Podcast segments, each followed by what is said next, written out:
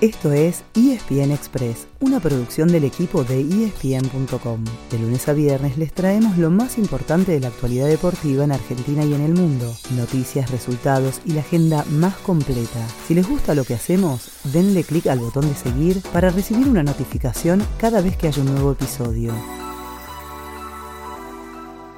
Les habíamos anticipado el viernes que se venía un fin de semana a pleno, porque a esta altura del año siempre se están cerrando varias temporadas. Pero el 2022 tiene un broche extra, el Mundial de Qatar, para el que faltan menos de dos semanas. Entonces, el fútbol está bajando la cortina para darle paso a su cita más importante. Empecemos por casa, ¿les parece? Espera Alcaraz, espera Pillol, centro al área, Alcaraz, gol, gol, gol, gol, gol, gol, gol, gol, gol, gol, gol, gol, gol, gol. Se lo quieren comer Alcaraz. Alcaraz y Aizúa. Sí, porque fue contra la hinchada de Boca. Lo va a llamar a Benedetto y ahí le sigue haciendo gesto Sí, Benedetto. roja para Benedetto. Roja para Benedetto. El gesto del bolsillo cuando se lo cuente. Y ahora sí, ¿eh? Se terminó el partido. Y ahora sí se terminó el partido. Racing es campeón.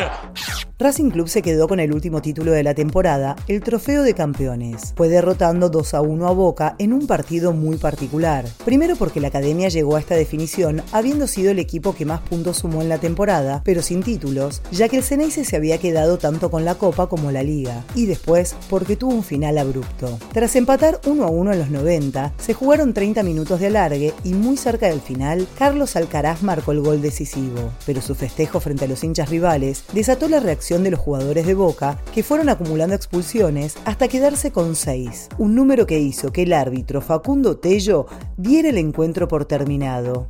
En Europa todavía queda una semana de acción antes de poner pausa rumbo al Mundial. Y el centro de atención, al menos para nosotros, es ver cómo llegan los jugadores de la selección argentina a Qatar. La buena noticia del fin de semana fue que Angelito Di María volvió a jugar en la Juventus, ingresando en los últimos minutos de la victoria 2 a 0 ante el Inter de Lautaro Martínez y Joaquín Correa. Todavía no pudo volver su compañero Leandro Paredes y tampoco lo hizo Paulo Dybala en la Roma, que perdió 1 a 0 el derby ante la Lazio. Igual, el cómodo líder de la Serie A es el Napoli, que con Gio Simeone entrando desde el banco, venció 2 a 1 a uno de sus escoltas, el Atalanta.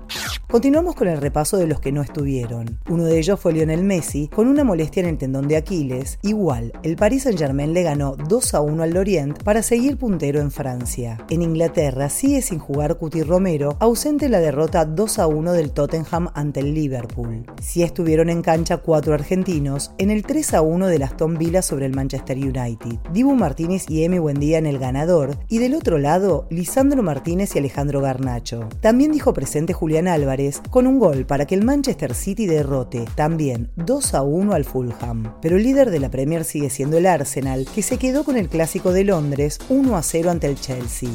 En Alemania la punta cambió de dueño, ya que Unión Berlín cayó 5 a 0 ante el Bayer Leverkusen. Así el Bayern Múnich quedó puntero tras ganarle 3 a 2 al otro equipo de la capital, el Hertha. En España también hay nuevo líder, el Barcelona, vencedor 2 a 0 ante el Almería en el último partido de Gerard Piqué. Pero hoy, a las 5 de la tarde, Real Madrid puede volver a lo más alto si derrota al Rayo Vallecano. Pasamos a la actuación de distintos seleccionados argentinos. Los Pumas dieron el batacazo en Twickenham, venciendo 30-29 a Inglaterra, y los Pumas 7 terminaron quintos en Hong Kong, la primera etapa del circuito mundial. En nuestro país, Leones y Leonas hicieron su debut en una nueva edición de la Pro League. Las chicas le ganaron tanto a Alemania como a Bélgica, mientras que los varones perdieron en los penales con Alemania y derrotaron en tiempo regular a Bélgica. Nos vamos completándoles el panorama polideportivo. En MotoGP hay campeón italiano, el primero después del legendario Valentino Rossi. Francesco Banaya terminó noveno en el Gran Premio de Valencia, pero pudo mantener la distancia con respecto a su perseguidor, el francés Fabio Quartararo. En el abierto argentino de polo ganaron los favoritos. El sábado lo hizo el actual campeón, la Natividad, y el domingo uno de los habituales protagonistas, el Erstina. Y en el rugby local, Hindú derrotó 30-25 al SIC para consagrarse campeón del Urba Top 13. Ah, casi nos olvidamos. Esta noche son las finales del Masters de la WTA. Y después tenemos las Next Gen Finals y las finales ATP. Sí, el mejor tenis, todo de corrido, todo por Star Plus. Ese fue el final del episodio de hoy. De lunes a viernes, al comenzar el día, les contamos lo que pasó y lo que se viene en el mundo del deporte. Los esperamos en el próximo episodio con mucho más ESPN Express.